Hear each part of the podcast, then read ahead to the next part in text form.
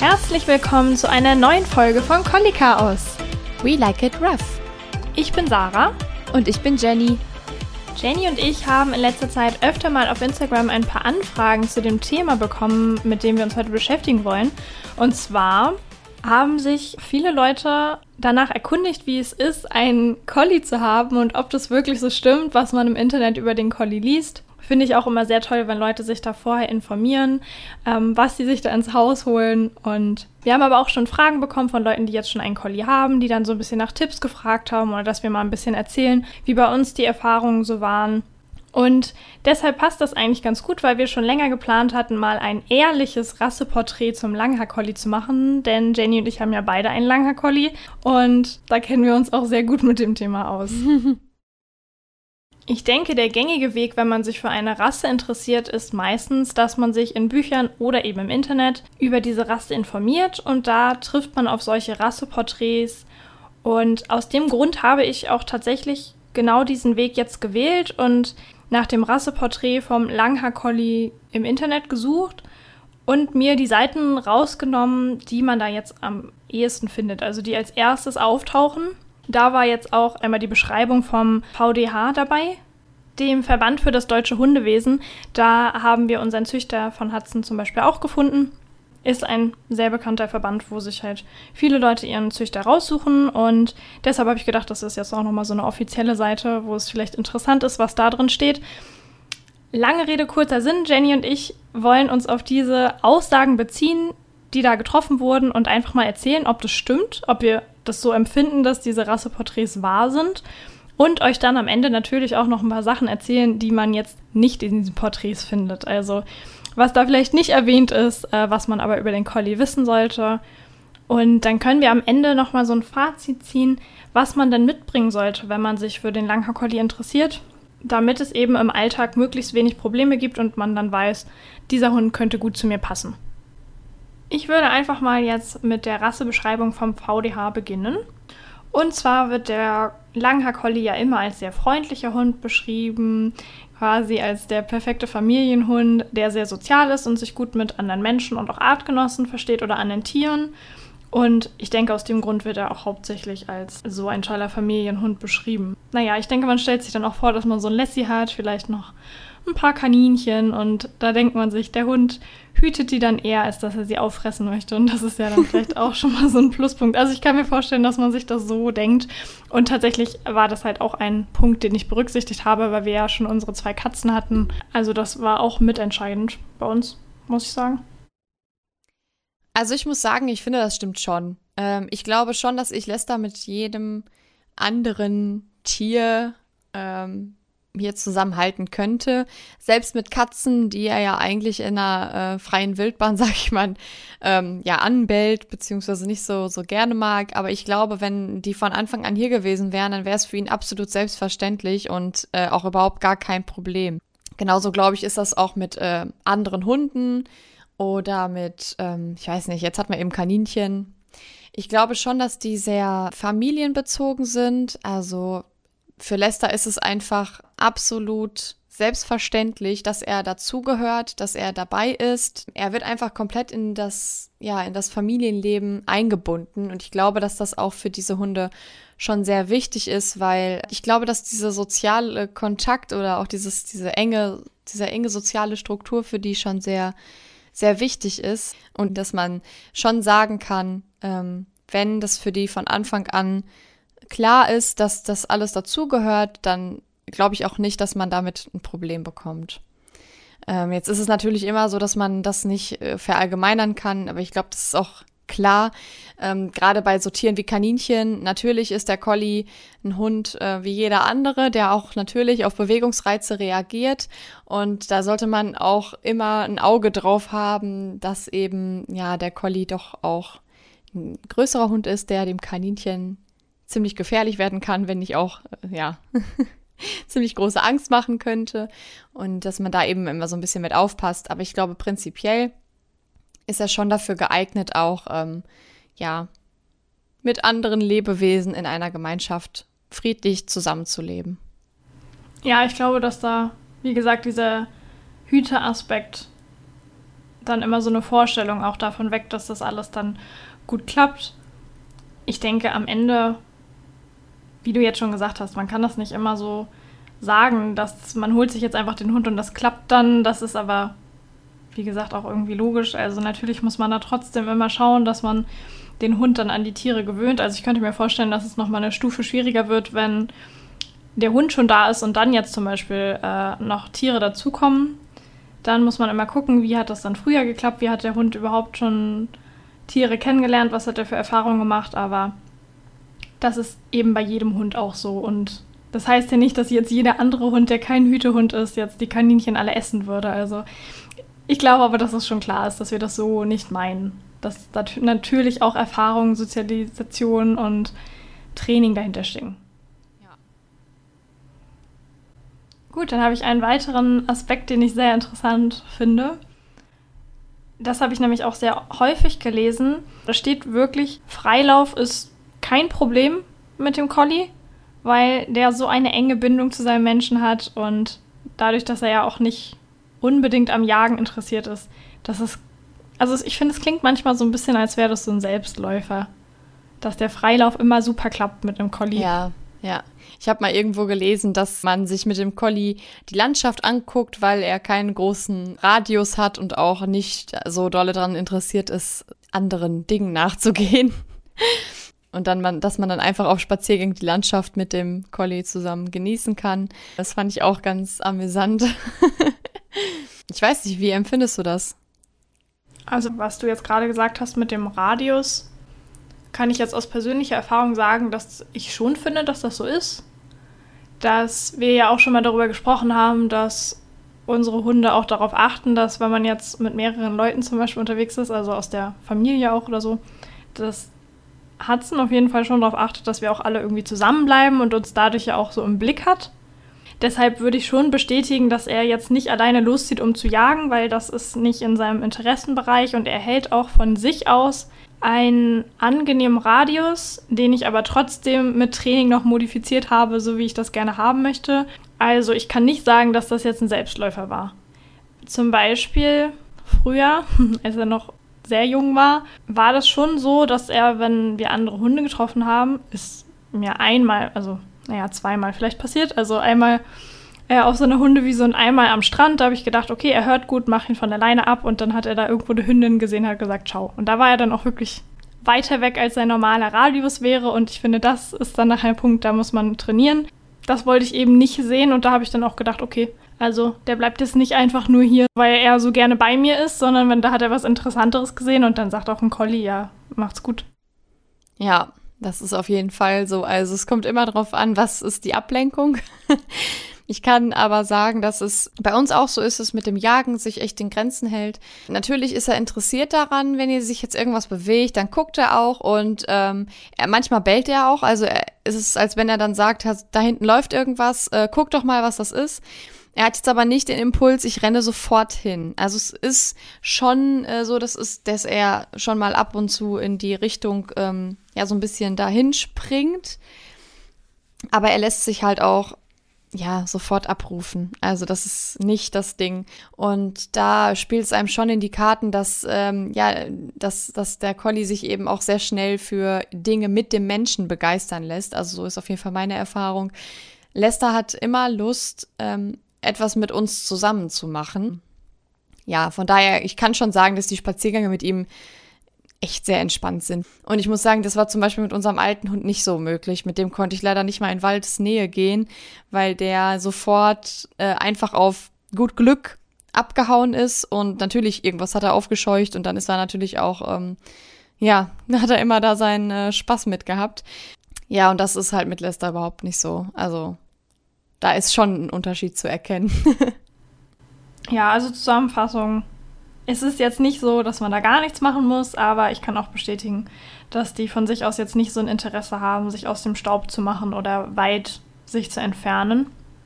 Was ich jetzt gerade noch interessant fand, Ich vermische das jetzt einfach mal mit den anderen Sachen, die ich mir aufgeschrieben habe. Wir müssen ja jetzt nicht alles so akribisch abarbeiten.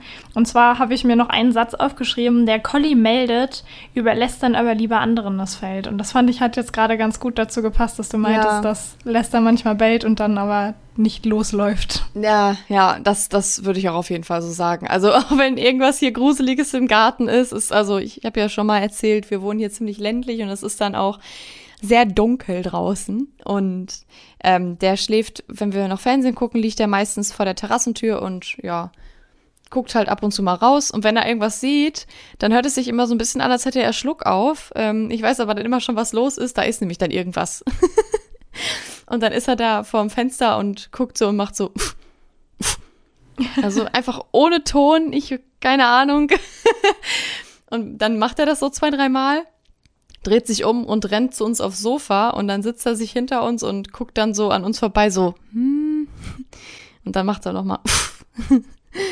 und ähm, ja, wenn das halt wirklich näher kommt, dann kann er auch mal lauter werden. Also dann macht er auch mal wirklich einen Ton bei dem Wuffen. Aber eher immer so, ich sage Bescheid, da ist was und dann geht er eher, also hat er eher einen Rückwärtsgang, als dass er kläffend versucht, irgendwas zu vertreiben. Ja, ähm, fällt mir manchmal auf, wenn wir Handwerker im Haus haben. Da ähm, ist er dann ja auch einfach ganz anders, als würde jemand zu Besuch kommen, den er kennt. Er meldet das, dann checke ich ihn auf seine Decke und dann ist das auch gut, aber da merkt man, dass er da nicht hin will. Also, dass er dann nicht sagen will, okay, ich gehe jetzt mal gucken, wer da ist, sondern sagt schon so, oh Gott, oh Gott, da ist aber jemand, den kenne ich nicht und Frauchen, kannst du mal gucken gehen, so ungefähr. Ja, da gibt es auf jeden Fall andere Rassen, die da anders vorgehen würden. Ja, wenn wir jetzt schon so ein bisschen bei dem äh, Bellen-Thema sind, dann wurde hier noch angeraten, dass man von klein auf dafür sorgen soll, dass der Collie nicht alles verbellt, was an Reizen existiert. Also auch wenn er sehr sozial eingestellt ist, wenn er zum Beispiel Vögel verbellt oder Jogger, Katzen, das ist ja so ein bisschen was häufiger vorkommt, mhm. dass man da auf jeden Fall von Anfang an darauf achten sollte, dass man dem Hund beibringt, dass das eben nicht sich so gehört. Also ich glaube, also das mit den Katzen, das haben wir ja weitestgehend in den Griff bekommen, ähm, einfach durchs Klickern. Das haben wir ja in unserer Folge mit den anderen Tieren schon mal so ein bisschen erzählt. Das ist auch so das Einzige, wo ich jetzt wirklich sagen kann, dass Lester, wo ich halt sicher sagen könnte, dass er bellt. Ähm, oder da gebellt hat halt. Ansonsten war der eigentlich bis, ja, bis jetzt so die zweite Pubertät angefangen hat, äh, sehr ruhig. Mir wurde aber auch immer gesagt, äh, ist das ein Collie? Der ist aber ruhig für einen Collie. Ja, das also, finde ich auch. ja, der äh, kommentiert irgendwie nicht so viel. Also hat er auch als Welpe nie gemacht, hat nie irgendwelche Geräusche gemacht. Der bellt hier auch nicht, wenn es klingelt. Der bellt äh, nicht am Zaun ähm, wenn halt irgendwas Gruseliges ist, ja, dann macht er halt eben dieses und dann war es das halt auch. Ähm, er kann auch anders. Das ist auf jeden Fall so. Ich habe das jetzt gerade ähm, im Moment ziemlich stark mit ihm, dass er sehr dolle vokalisiert, wenn er in Frust gerät. Ähm, dann kommt es aber auch eher dieses Fiepen, kommt dann und dann, äh, wenn, wenn das, wenn er das dann steigert und gar nicht mehr rauskommt, dann hat man halt auch dieses ähm, ja, Gekläffe so ein bisschen drin. Ähm, also ich merke schon, dass er dazu neigt im Moment, seinen, seinen Frust daran oder damit abzulassen. Und ich versuche auch das zu verhindern, damit es sich nicht ritualisiert. Aber ähm, ich kann sagen, dass auf jeden Fall am Anfang, also wie jetzt da stand, man muss am Anfang total dagegen wirken, der hat jetzt nicht alles angebellt. Also da habe ich jetzt auch nicht irgendwie ähm, ja, mich gezwungen gesehen, da einzugreifen. Ähm, ich, ich denke, man belohnt ja eh das Verhalten, was man möchte. Und wenn der, wenn der Hund sich dann schon gut benimmt, also zum Beispiel habe ich auch immer belohnt, wenn er Katzen aus der Ferne gesehen hat und hätte nichts gemacht als Welpe. Natürlich hat er dann einen Keks für bekommen. Oder wenn ein Jogger gekommen ist und er hat dafür einen Sitz gemacht und hat ihn nicht angebellt, klar hat er dann Keks für bekommen. Ich glaube, das ist absolute Charaktersache, ehrlich gesagt. Ja. Und ich, ich glaube, es hat auch damit zu tun, wie die aufwachsen. Ja, ja, also es ist schon so, dass die Collies bellfreudig sind und auch gerne vokalisieren, würde ich jetzt so verallgemeinert sagen, dass das schon auch zutrifft. Also Hudson ist schon sehr mitteilungsfreudig und der teilt dann auch so durch Geräusche seine Stimmung mit. Manchmal ist es natürlich niedlich und manchmal ist es vielleicht nicht gewollt.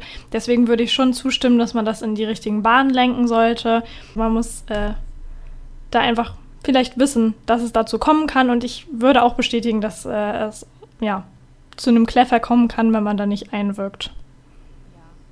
Also wenn zum Beispiel jetzt hat es nicht die Sicherheit bekommen würde, wenn der Handwerker kommt, dann würde der, glaube ich, auch nicht mehr aufhören zu kläffen, weil dann würde der sich so reinsteigern in diese ja, Unsicherheit, dass er jetzt nicht wüsste, wie er damit umgehen soll, weil er will sich ja nicht darum kümmern. Er will ja nichts mit diesem Handwerker eigentlich zu tun haben, aber er findet es gruselig, er will ihn irgendwie nicht im Haus haben und ja, also dann würde er sich, glaube ich, auch gar nicht mehr gut runterfahren, weil das Problem wäre ja irgendwie nicht gelöst. Ja, und da wird er halt auch seinen Druck drüber los. Und ich glaube, wenn das halt einmal ähm, ja erlernt ist, ähm, Natürlich wird er das dann immer wieder zeigen. Und da kann man auf jeden Fall, ähm, ja, wenn man da von Anfang an so ein bisschen drauf achtet, denke ich schon, dass man das auch unter Kontrolle bekommen kann. Was vielleicht zu dem ganzen Thema noch so ein bisschen passt, ist, dass da auch stand, Collies sind eben sensibel und dass man eben auch in der Erziehung darauf achten soll, dass man äh, ja eher einfühlsam erzieht als mit einer ja harten Hand, nenne ich es jetzt mal. Es ist aber auch so, dass ich glaube, dass es für alle Hunde so ist oder die meisten Hunde so ist, dass man mit Einfühlvermögen, mit Verständnis doch auch weit kommt. Ich finde, dass Collies einem das sehr schnell zeigen, äh, was sie von einer anderen Methode halten. Also, wenn ich jetzt versuche, Lester oder als er, als er in die Pubertät kam, nehmen wir mal ein Beispiel, als er so sechs Monate, sieben Monate alt war, hat er irgendwann auf einmal keinen Bock mehr gehabt, Sitz zu machen. Und ich habe das äh, nicht verstanden, weil ja, Pubertät, okay, klar, wusste ich auch, aber habe mir so gedacht, kann doch nicht wahr sein, dass der jetzt sich nicht hinsetzt und habe das halt eher als ähm, er will es jetzt nicht interpretiert und habe dann versucht, ihn eben irgendwie ins Sitz zu bekommen. Habe zum Beispiel einen Schritt auf ihn zugemacht, habe dann mit, mit lauterer Stimme gesagt, da Sitz ähm, und eben Druck da reingebracht. Und das hat einfach überhaupt gar nichts gebracht, außer dass Lester einfach weggegangen ist, dass er angefangen hat zu hecheln, der hat ähm, ja sich von mir abgewandt, hat äh, woanders hingeguckt, also ganz viele Vermeidungsanzeichen eigentlich gezeigt, wo man halt schon schnell gemerkt hat, was er davon hält und irgendwie ging es mir damit nicht gut, muss ich sagen, weil weil es war ja irgendwie so, als als hätte er Angst vor mir oder als wollte er mich mich wirklich irgendwie vermeiden. Daran merkt man schon, dass das nicht so der richtige Ansatz war in dem Moment. Und dann habe ich auch komplett sage ich mal, versucht, alles wirklich immer mit Verständnis und ja, einfach Einfühlvermögen zu machen und ihn einfach zum Beispiel mit einer ähm, mit einer anderen Aufgabe da aus so einem Moment rauszuholen. Und das ist so eine Sache, wo ich das dolle gemerkt habe. Ähm, eine andere Geschichte ist auch, wenn es um Dinge geht, wo Lester Angst vor hat. Ich habe das jetzt schon öfter von Collie-Besitzern äh, gehört, gelesen, dass ähm, ja gerade in der Pubertät eben die Unsicherheitsphasen doch mal sehr stark ausfallen können und Hunde zum Beispiel vor allem, auf einmal nicht mehr Treppen hochgehen wollen. Auf einmal wollen sie in bekannte Räume nicht mehr rein. Ähm, irgendwelche Untergründe finden sie auf einmal gruselig oder irgendwelche Geräusche. Das ähm, hat man schon auch extremer und auch länger. Also es ist da nicht nur ein Tag so, sondern wirklich so, dass man schon auch daran äh, üben muss oder üben sollte.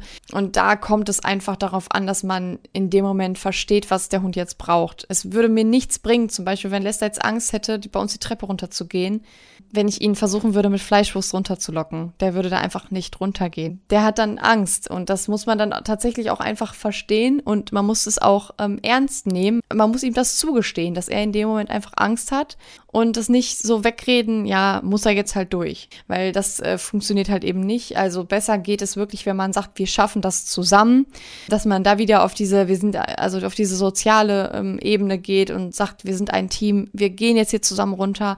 Lester hat zum Beispiel immer geholfen, wenn ich dann mit ihm gleichzeitig die Treppe runtergegangen bin. Also für ihn war es ganz schwer, wenn ich unten stand oder auch nur drei Stufen tiefer und ihn dann zu mir gelockt habe, weil dieser dieser Abstand oder diese drei Stufen zu mir, die waren einfach unüberwindbar für ihn. Man hat richtig gesehen, wie er in den Konflikt kam. Ich will ja dahin, aber ich kann nicht.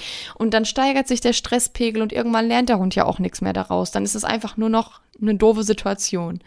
Und ähm, da hilft es zum Beispiel, wenn ich mich wirklich an seine Schulter stelle, meinen Arm auf die andere Schulter lege, so dass ich wirklich meinen Arm auch so ein bisschen um ihm habe und dann gehen wir zusammen runter. Und damit komme ich eigentlich wirklich überall drüber mit ihm. Ähm, das hat sich bei mir bewährt, weil ich habe das Gefühl, dass ich so auch wirklich mit ihm verbunden bin und dass, dass er sich dann einfach nicht so alleine in der Situation fühlt und wenn ich das so mache, komme ich mit ihm runter. Er hat gar nicht so einen hohen Stress gehabt und er hat halt gesehen, ich schaffe das.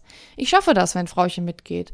Und ähm, das habe ich dann einfach zum Beispiel, weiß ich nicht, wenn ich dann gemerkt habe, oh, jetzt ist es nicht mehr so schlimm, dann habe ich es einfach wieder ganz normal gemacht und bin mit ihm einfach normal durch, von wegen jetzt ne, kein, nicht erst ein Drama rausmachen, wenn es gar keins ist ist immer so ein bisschen abhängig davon auch, wie, wie dolle ist das jetzt gerade und dann ist er auch wieder ganz normal damit runtergegangen.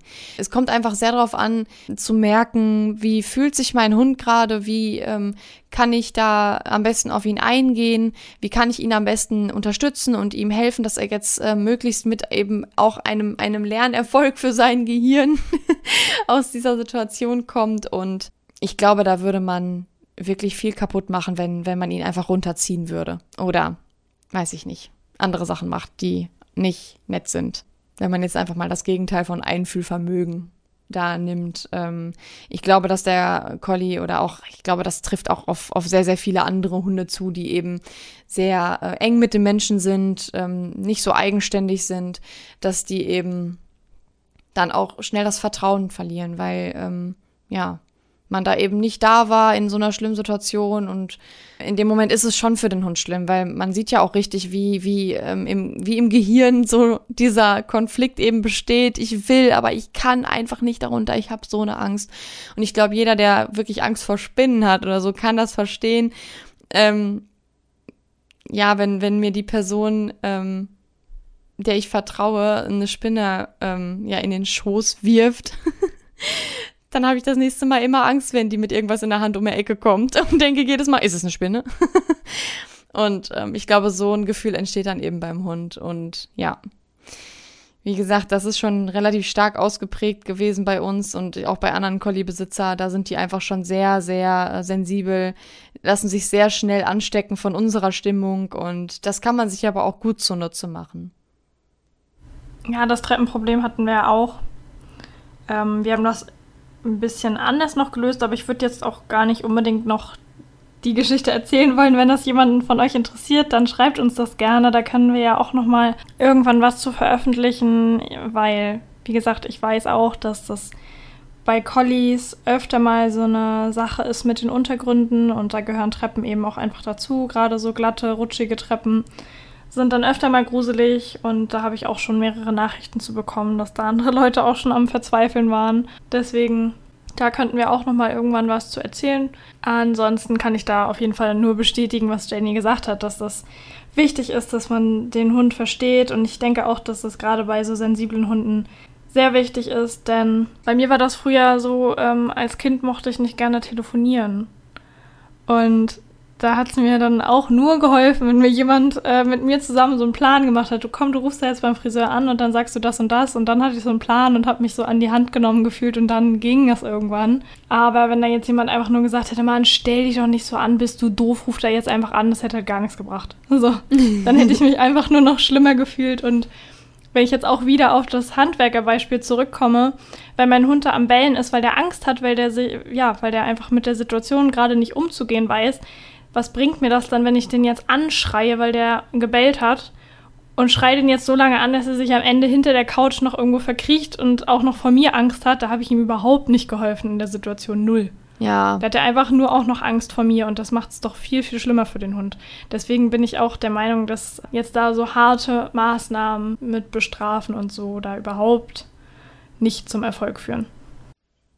Da kann man einfach dem schon gut helfen, wenn man einfach selber sich auf sich selber konzentriert und selber versucht wirklich innerlich ruhig und geerdet zu sein, dass man wirklich der Fels in der Brandung ist für den Hund, wo er einfach weiß, wenn, wenn ich bei ihr bin oder wenn ich mit, mit Herrchen oder mit Frauchen irgendwo hingehe, ähm, die hat einen Plan, die bleibt ruhig, da ist kein Grund aufgeregt oder nervös zu sein.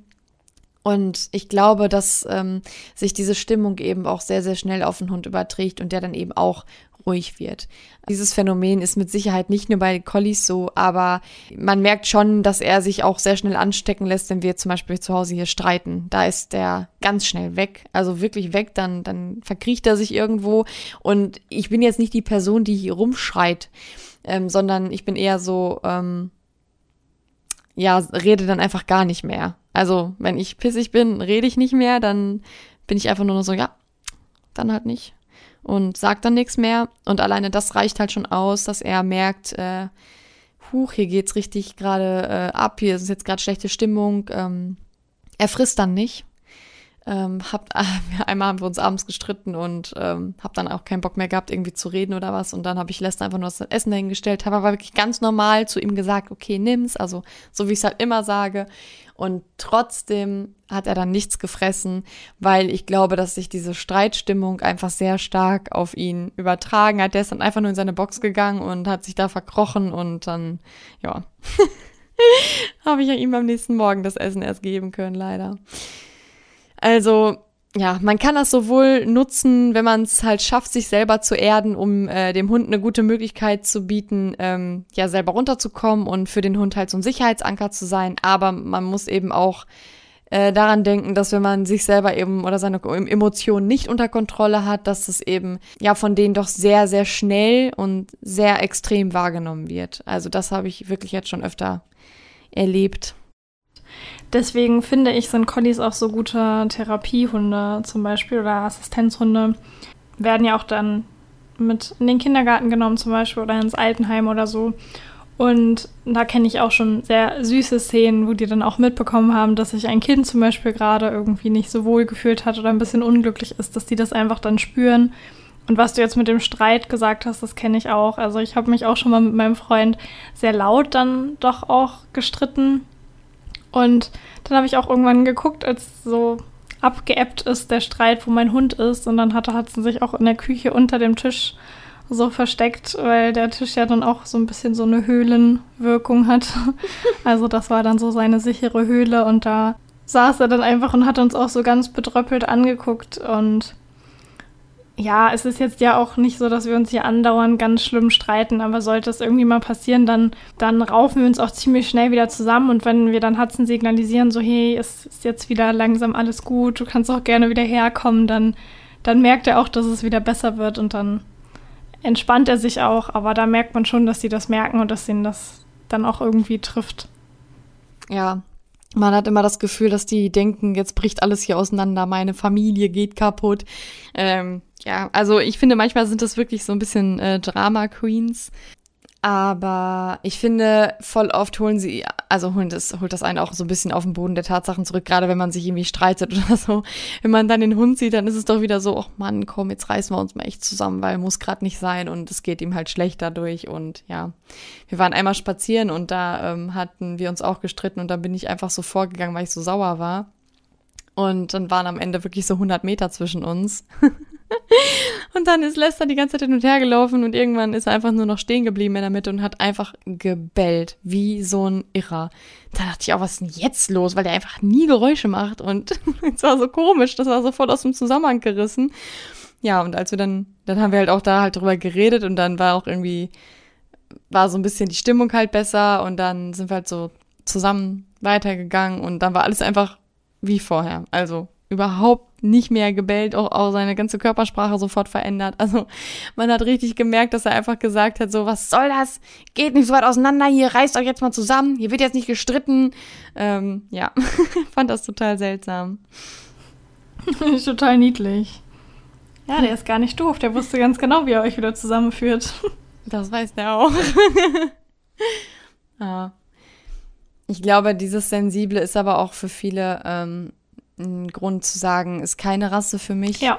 Also ähm, unser Nachbar von früher hat ähm, früher einen Collie gehabt und als wir erzählt haben, dass wir uns gerne einholen wollen, hat er gesagt, ja, ja, brauchst ja nur einmal schief angucken, dann kotzt er auf dem Teppich.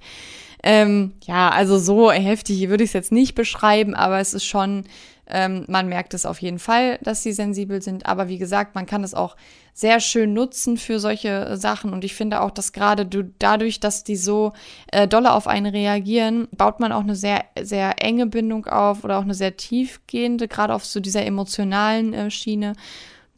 Wenn ich heule oder so, wenn es mir wirklich schlecht geht, dann ist er auch immer so, der kommt jetzt nicht so aufdringlich an und schlabbert mir das Gesicht ab. Ähm, der ist dann eher so einmal habe ich zum Beispiel dann mich ins Bett gelegt und dann hat er sich einfach wortlos, würde ich jetzt das beschreiben, ähm, ja, einfach an, an, meinen, an meinen Rücken so geknuddelt und hat einfach sich wirklich auch abgewandt, aber schon an mich dran gelegt und hat aber auch nichts weiter gemacht, einfach nur dann da gelegen und in dem Moment wusste der einfach ganz genau, was, was jetzt halt mir gut tut und ähm, ja, das, das war schon echt schön. Also das hatte ich jetzt auch zum Beispiel mit unserem alten Hund nicht so. Da hat er gar nicht so das Feingefühl für gehabt, ähm, wann der Zeitpunkt gut ist, da hinzugehen und so. Und ja, sowas ist doch, also es ist schon schön, finde ich.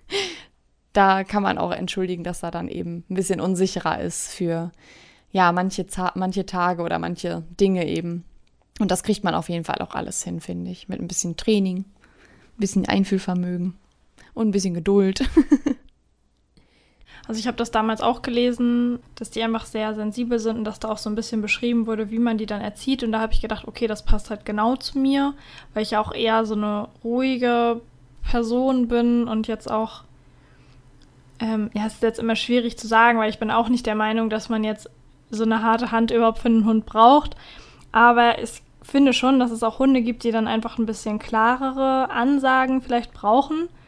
Und so mittlerweile jetzt im Umgang mit den Hunden habe ich das auch gelernt, dass ich da einfach ein bisschen authentischer, selbstsicherer auftrete, als ich es jetzt vielleicht früher war, als ich mir den Hund geholt habe. Aber ich bin auch froh, dass ich das jetzt nicht so gebraucht habe. Weißt du, was ich meine, wie, was ich sagen will? Also ich bin nicht der Meinung, dass man jetzt einen Hund irgendwie anschreien und unterdrücken muss oder so. Aber es gibt schon Hunde, die sind ein bisschen forscher, ein bisschen frecher. Da musst du halt einfach anders auftreten, um dir erstmal so den Grundrespekt vielleicht zu verschaffen. Und bei unseren ja. Hunden geht es wirklich viel um dieses Verständnis, um Zuwendung und ganz wichtig die Bindung, ja. Ja, gerade was du sagtest, so dieser Umgang mit einem Tier einfach, der wird natürlich mit der Zeit authentischer, ist einfach so. Äh, man weiß auch einfach, wie man sich dann so ein bisschen zu ja, bewegen hat, wie man seinen Körper einsetzen kann, äh, wie man auch wirkt ne, auf das Tier. Und ich finde, dafür sind das schon gute Lehrer, weil sie einem auch zeigen, wie stark man doch mit, mit wenig reagiert. Also allein ein Blick reicht ja teilweise aus, um dem alles zu sagen. Und da sind vielleicht andere Hunde, die ähm, vielleicht auch dafür gemacht sind, eigenständig zu arbeiten oder ähm, eigene Entscheidungen zu treffen.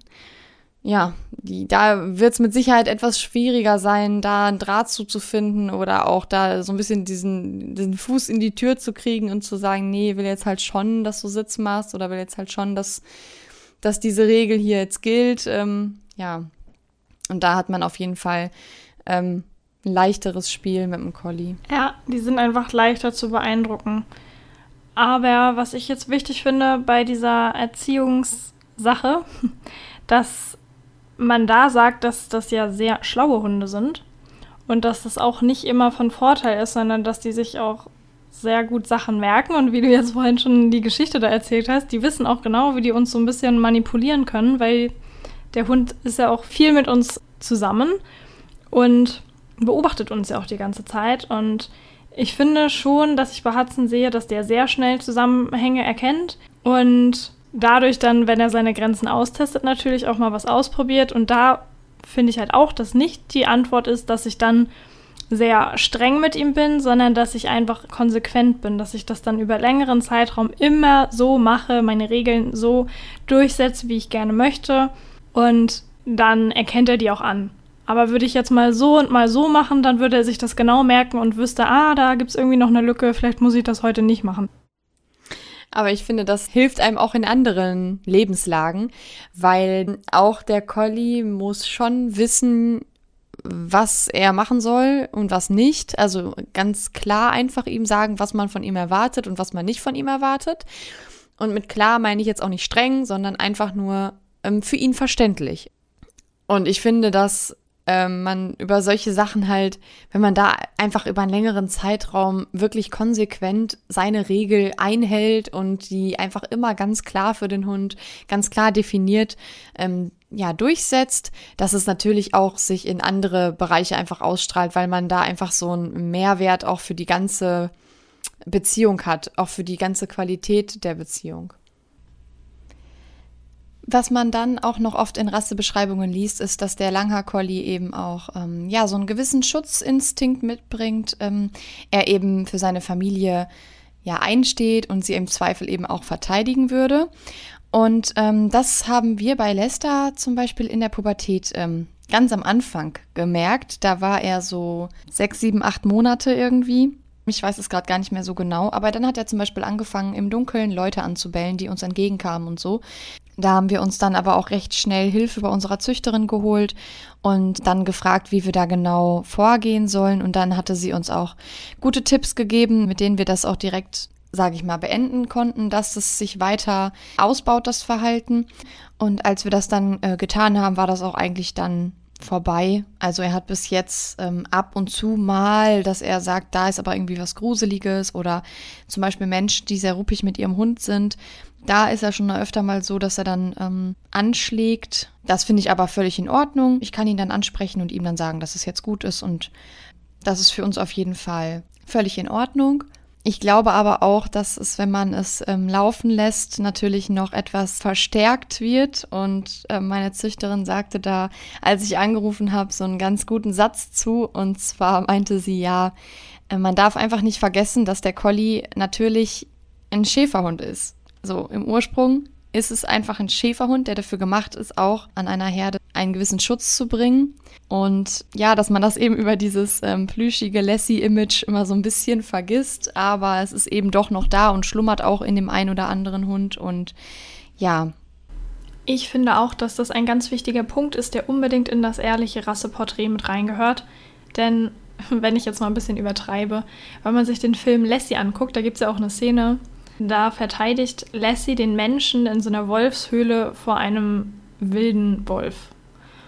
Und wenn ich den Film schaue, dann denke ich mir natürlich, boah, was für ein toller Hund, der beschützt mich. So einen möchte ich auch haben. Also so ging es mir auf jeden Fall früher. Wenn ich jetzt aber an unseren Alltag denke, da treffe ich halt selten auf Wölfe, die mir schaden wollen. Da habe ich ganz andere Situationen, in denen ich das dann vielleicht auch gar nicht sehen will, dass mein Hund mich verteidigt. Denn das Problem liegt oft dann darin, dass der Mensch und der Hund eventuell unterschiedliche Ansichten davon haben, was eine Gefahr darstellt und was nicht. Und so kann es beim Schutzinstinkt zum Beispiel sein, wenn ich nicht klar kommuniziere und dem Hund auch in manchen anderen Situationen eventuell das Gefühl gebe, dass er denkt, dass er mich beschützen muss, dann kann er das zum Beispiel zeigen, wenn mich ganz plötzlich jemand nach dem Weg fragt. Und dann sieht das beim Collie meistens so aus, dass der dann anfängt zu bellen und dadurch schon mal versucht, die andere Person zu beeindrucken. Wir haben jetzt eventuell beim Collie den Vorteil, wie wir vorher schon mal gesagt haben, der meldet und überlässt dann aber lieber anderen das Feld. Das heißt, der macht sich erstmal gefährlich, der spielt sich ein bisschen auf, würde im Zweifelsfall aber jetzt niemanden ernsthaft verletzen wollen und hat auch kein Interesse daran, jetzt wirklich zu kämpfen, das Problem in so einer Situation ist dann meistens, dass, wenn ich mir jetzt vorstelle, ich gehe einfach irgendwo lang und ich will einfach bloß nach dem Weg fragen und der Hund ähm, von der Person fängt plötzlich an total zu bellen und springt vielleicht auch in meine Richtung, dann erschrecke ich mich natürlich und aus Reflex werde ich wahrscheinlich einen Schritt zurück machen und vielleicht auch da stehen bleiben und sagen, okay, ich bleibe zwar auf Abstand, möchte zwar trotzdem noch wissen, wo ich lang gehen muss, aber ich gehe nicht mehr so dicht an diesen Hund ran. Und in dem Fall hat der Hund einfach schon einen Erfolg zu verzeichnen. Also er hat Eindruck geschindet und es hat geklappt. Und das heißt, es ist dann in dem Moment vielleicht auch egal, ob ich jetzt noch mit meinem Hund schimpfe und sage, hey, was hast du denn gemacht? Warum fängst du denn jetzt hier an, so zu bellen? Der Hund hat trotzdem einen Erfolg gehabt damit, weil er dann denkt, er hat seinen Menschen auf jeden Fall beschützt vor, dem, äh, vor der fremden Person, die da kommt. Und dann ähm, ja, ist die Wahrscheinlichkeit groß, dass er in einer ähnlichen Situation, die später irgendwann auftritt, nochmal genauso reagiert, weil es hat funktioniert. Und deswegen, ja, mit der Zeit kann das dann auch zu einer Strategie werden. Und da wir hier beim Collie ja von einem sehr schlauen Hund sprechen, kann diese Verknüpfung eben auch sehr schnell ähm, geschaltet werden. Also, dass er dann einfach sagt, ich mache das jetzt immer so. Und ab da ähm, habe ich dann vielleicht ein Problem, wenn Leute mich ansprechen wollen. Da gibt es bestimmt auch Menschen, die dann einfach nur mal sagen wollen, ach Mann, was für ein schöner Hund, der ist sehr niedlich. Und dann äh, fängt mein Hund da totales Theater an. Das ist zum Beispiel dann ein Verhalten, was unter den Schutzinstinkt fällt. aber ein Verhalten ist, was ich eigentlich gar nicht brauche, weil es ist in der Situation ja eigentlich keine Gefahr da. Und daran muss ich denken, wenn ich jetzt die Rassebeschreibung lese. Und ähm, ich finde das vielleicht gut, dass dieser Hund diesen Instinkt hat, so den Hof zu verteidigen oder den Garten zu verteidigen zum Beispiel, weil ich sowieso nicht möchte, dass Leute an mein Grundstück kommen. Da muss ich trotzdem damit rechnen, dass der Hund dieses Verhalten, äh, wenn ich das da laufen lasse, dann in anderen Situationen auch wieder zeigt. Und da denke ich zum Beispiel dran, auch wenn ich einfach ganz entspannt Urlaub auf dem Campingplatz machen will, der Hund dann aber sagt, okay, wir haben hier unser Zelt aufgestellt, hier steht unser Wohnwagen, das ist alles unsers dass der dann anfängt auch rumzubellen, wenn da einfach nur Leute vorbeigehen, die da auch ganz entspannt zelten wollen. Und wenn ich das tagtäglich habe, dann macht das irgendwann keinen Spaß mehr, das Campen. Und da liegt dann nachher die Schwierigkeit drin, dem Hund eben klar zu machen, wo darfst du das, wann darfst du das, wann hörst du damit auf. Ja, und da haben Jenny und äh, Felix das mit Lester auf jeden Fall schon richtig gemacht, dass sie sich direkt am Anfang Hilfe geholt haben und dieses Problem im Keim erstickt haben. Denn wie Jenny gesagt hat, je länger das läuft, desto schwieriger wird es nachher auch, das wieder rauszukriegen. Und deshalb würde ich da jetzt auch an jeden appellieren. Generell, das ist ja nicht nur beim Collie so, das ist bei vielen Hunden so. Wenn man da auch nur winzige kleine Fehler in der Kommunikation manchmal hat, kann der Hund sich für Sachen verantwortlich fühlen, für die er sich nicht verantwortlich fühlen soll. Und dann sollte ich mir da vielleicht direkt am Anfang schon einen Trainer suchen, der mir so hilft, dass es gar nicht erst zu einem richtigen Problemverhalten kommt es kommt auch, sehr auf den, auf den Menschen dahinter an. Wenn jetzt es ein Mensch ist, der überhaupt einfach von, von seiner ganzen Art her schon kein Problem damit hat, mit Tieren zu kommunizieren und irgendwie hinzukriegen, dass die schon einfach verstehen, was jetzt gerade Sache ist, ähm, dann wird das mit Sicherheit auch für diese Person, auch wenn vorher noch nie ein Hund da war, nicht das Problem sein. Zumal, wenn man dann noch Hilfe von einem Trainer hat, dann wird das auf jeden Fall in die richtige Bahn gelenkt werden können. Da bin ich mir eigentlich recht sicher. Was anderes ist es aber zum Beispiel, wenn das eher eine Person ist, die äh, eben vielleicht etwas unsicherer selber ist. Und ähm, ja, das ist immer sehr, sehr schwer zu sagen, finde ich. Also ich kann nur sagen, dass Lester es uns schon leicht gemacht hat wenn ich jetzt den Welpen-Lester gesehen habe und dann den, den Lester, der Menschen mit Regenschirm anbellt, weil sie einen Regenschirm haben, hätte ich halt nicht mit gerechnet. Aber ja, ich glaube, es, es kommt schon immer sehr darauf an, was man ähm, ja auch bereit ist einzugehen, was man, was man bereit ist zu leisten, wie, inwiefern man sich damit halt auseinandersetzen will. Ähm, ich finde, das hast du gerade eben schon ganz passend gesagt. Ähm, das Problem, also gerade mit diesen Ritualen finde ich auch, ähm, da kann man vielleicht noch einmal kurz drauf eingehen. Ich finde, Collies sind absolute Gewohnheitstiere. Also egal um was es geht. Ähm, wenn es immer so ist, dann wird es auch immer so sein. Also sehr, sehr schnell stellen sich bei denen bestimmte Rituale ein, Tagesabläufe oder Dinge, die man immer so macht. Jetzt gerade auch wieder mit den Bällen. Beim ersten Mal denkt man noch, hups, war ein Ausrutscher. Beim zweiten Mal passiert es dann irgendwie nochmal und zack, ist es schon als Ritual drin und er denkt sich jedes Mal, ah, wir machen das so, weil er hat ja gar kein anderes Feedback bekommen. Ich finde, solche Dinge passieren schon recht schnell. Also da muss man auf jeden Fall schnell irgendwie erkennen, dass da gerade irgendwie was äh, schief läuft um möglichst einfach noch da vorwegzukommen, dass sich es eben ritualisiert und ich da mit einem alternativen Verhalten äh, dran trainieren muss. Ähm, und da sind wir auch so ein bisschen beim Thema Erwartungshaltung, ne? Ja. also Hudson kann das sehr gut sich merken, ähm, was wann wie passiert und das dann auch mit Fiepen unterstützen, wenn es nicht schnell genug geht. wie beim, beim Füttern oder so. Da muss man dann auch immer drauf achten dass, äh, wenn man das dann nicht haben will. Ja. Also das merkt man auf jeden Fall, dass die sich sehr, sehr schnell Dinge merken. Aber naja, man, man wollte ja auch einen schlauen Hund haben, mit dem man vieles machen kann. Und ich finde, da bilden die auch die perfekte Mischung. Ich glaube, das stand auch in einigen Rasseporträts, dass man eben da zwischen Action und Ruhe so ein ganz äh, gutes Mittelding hat. Und das kann ich auch eigentlich nur bestätigen. Ich mache ja schon ähm, relativ viel mit Lester. Und ich finde, er ist schon für alles immer zu haben. Also der hat Lust auf Nasenarbeit in jeglichen Formen, der hat auch Lust auf lange Spaziergänge oder Wanderungen, Ausflüge, sonstiges. Also eigentlich hat er da überall Lust drauf und das finde ich eigentlich total cool dass die eben so gut zu motivieren sind. Und ja, andererseits ist es so, wenn es jetzt zum Beispiel wie im Moment, es geht ja einfach nicht viel. Wir können nicht auf den Hundeplatz, ich, wir können nicht zum Mentrailing, weil ja die Kontaktbeschränkungen noch gelten. Und da fehlt natürlich auch in gewisser Weise was. Ich merke das auch teilweise, dass es ihm einfach ein bisschen langweilig ist, aber der reißt hier nicht die Bude ab. Der bleibt nach wie vor seine Stunden hier alleine.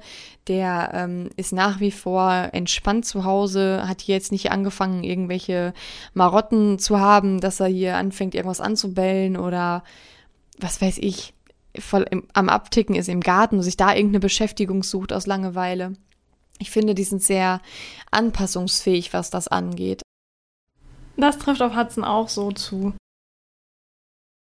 Ich persönlich würde jetzt mitgeben, dass man, wenn man sich einen Collie holen möchte oder wenn man überlegt, ob die zu einem passen, daran denken sollte, dass die eben sehr schlau sind, dass das reaktive Hunde sind. Also, dass die einfach schnell auch auf Reize reagieren, deshalb zum Beispiel schnell aufgedreht sind oder auf ähm, Geräusche zum Beispiel reagieren oder auf sich bewegende Reize. An sowas muss man einfach denken, dass das halt auch ein bisschen Arbeit mit sich bringen kann und manchmal vielleicht auch ein Nachteil ist. Dann definitiv dieser Schutzinstinkt und was wir vorhin jetzt gar nicht so ausgeführt haben, dass Collies sich zwar eng an ihre Besitzer oder ihre Familie binden, die sie kennengelernt haben, aber dass sie auch Fremden gegenüber manchmal eher reserviert sein können. Das heißt nicht, dass sie jetzt ängstlich sind oder Fremde nicht mögen, sondern dass sie da sich die erstmal anschauen, erstmal so ein bisschen abwarten. Deswegen lohnt es sich dann auch, dem Collie von Anfang an schon zu zeigen, wer zur Familie gehört. Also meinen Eltern zum Beispiel oder meine Schwester und so, die kennt er alle sehr gut. Meine Großeltern dagegen hat er nicht so oft gesehen und auch mein Onkel, der kommt so einmal im Jahr zu Weihnachten. Da sieht man dann schon den Unterschied, dass er, dass er die nicht so richtig zur Familie gezählt hat. Also mittlerweile sieht er, oder hat er sie jetzt ja öfter mal gesehen, das wiederholt sich ja dann auch. Und da merke ich jetzt, dass, es, dass er so langsam mit denen auftaut ich finde trotzdem, dass es ein Punkt ist, den man wissen sollte, wenn man einen Hund möchte, der jetzt wirklich jeden von Anhieb toll findet, weil man das vielleicht auch braucht ähm, für seine Arbeit oder wo auch immer man den Hund mitnehmen möchte, dann ja, man sollte wissen, finde ich, dass es da manchmal noch einen Unterschied gibt. Ja, das ist zum Beispiel bei uns genauso. Also Lester ist auch reserviert zu Fremden. Aber das war zum Beispiel auch ein Grund, warum ich ihn, ähm, warum ich einen Collie sehr angenehm fand. Das fand ich auch bei unserer Züchterin sehr angenehm, als wir da waren. Ähm, da wusste ich irgendwie, dass ich da richtig bin, weil, weil das genau das ist, was ich halt gesucht habe. Ähm, ein Hund, der halt nicht zu jedem hinrennt, ähm, sondern eben sich an seine Familie bindet. Und ich finde schon, dass, dass man das eben wissen sollte. Ähm, ja, da muss man einfach manchmal ein bisschen Zeit geben und wieder ein bisschen Geduld und Einfühlvermögen haben, dass er da eben ja auch mit der anderen Person noch warm wird. Und dann ist es auf jeden Fall gut zu wissen, dass die Hunde eben bellfreudig sein können oder dass sie gerne vokalisieren. Also das kann manchmal sehr niedlich sein, aber ich kann auf jeden Fall sagen, dass ich andere Hunde kenne, die eben keine Collies sind. Die sind zum Beispiel in der Situation genauso aufgeregt, wie mein Hund es wäre, aber mein Hund neigt dazu, das mit Geräuschen auszudrücken. Wenn man das jetzt nervig findet, dass der Hund fiebst, bellt und so weiter, dann dann würde ich vom Collie eher abraten. Ja. Was so einer der größten Punkte ist, wo ich mir halt denke, ähm, dann ist es vielleicht eher nichts für einen, ist, wenn man ähm, keine Zeit hat, sich um solche Problematiken wie die Unsicherheitsphasen eben ähm, zu kümmern ähm, und auch nicht die Geduld dafür aufbringen kann. Das kann ja wirklich sein. Also ich meine, das ist jetzt auch überhaupt nicht irgendwie wertend gemeint oder so, aber es kann ja auch sein, dass man sagt, so, nee, habe ich jetzt, äh, brauche ich jetzt echt nicht, habe ich keinen Bock drauf, will jetzt einen Hund haben, bei dem geht das dann halt einfach so. Ähm, da ist man eben manchmal, ja, steht man da schon vom kleinen Problem und wenn man da, ähm, wenn man, wenn das jetzt nicht so zu einem passt oder nicht so in das Leben reinpasst, dann sollte man da auch, ähm, ja, fair sein und sagen, gut, dann ist es vielleicht doch nicht sowas für mich ja, da gab es auch schon mal Situationen, wo ich mir so dachte, mein Gott, das ist eine Mülltonne. Was, was soll das jetzt? Die hast du dein ganzes Leben schon gesehen, aber am Ende bringt es auch nichts, ähm, weil man dann davon genervt ist. Oder wenn man zum Beispiel jetzt, wie wir gesagt haben, man streitet sich mit seinem Partner und der ähm, Hund hockt dann plötzlich unterm Tisch, dann, wenn man dann noch wütend ist oder irgendwie nicht damit umgehen kann, dass der Hund jetzt auch noch quasi traurig ist und auch noch darunter leidet, obwohl man sich gerade über diesen doofen Streit ärgert, ja, das kann auch belastend sein, definitiv. Also wenn man da ein schlechtes Gewissen dann immer dem Hund gegenüber hat zum Beispiel, dann das ist auch schwierig. Man muss das einfach wissen. Und wenn man sagt, damit kann ich umgehen, ich kann äh, dieses Einfühlungsvermögen aufbringen und ich möchte auch an solchen Problemen arbeiten, dann schafft man das. Definitiv. Ja. Und dann gewinnt man wirklich einen ganz, ganz tollen Begleiter für sein Leben.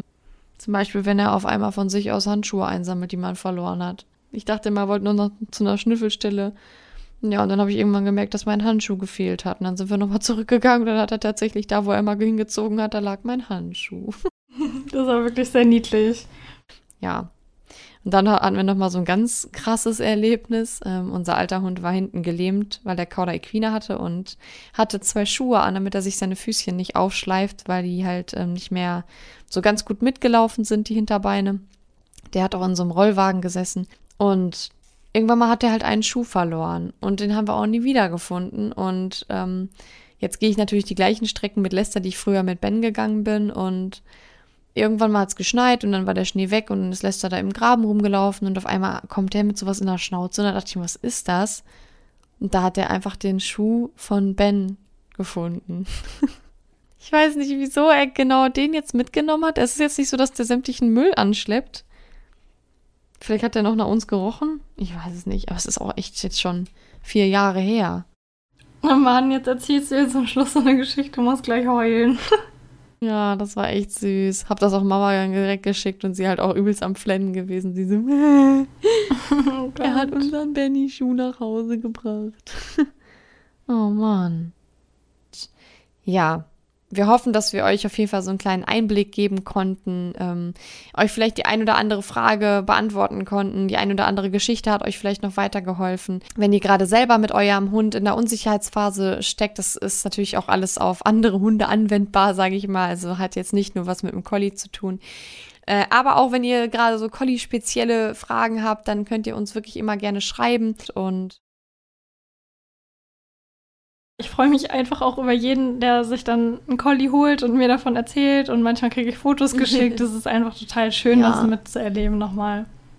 Ja, ja. Ja, also wie man unschwer äh, hören kann, haben, obwohl sie so verschieden sind, unsere beiden Collies auf jeden Fall hier ähm, absolute Fans sitzen. und äh, vielleicht werde ich mich nochmal irgendwann ändern, aber ich glaube, dass es auch erstmal keine andere Rasse für mich geben wird.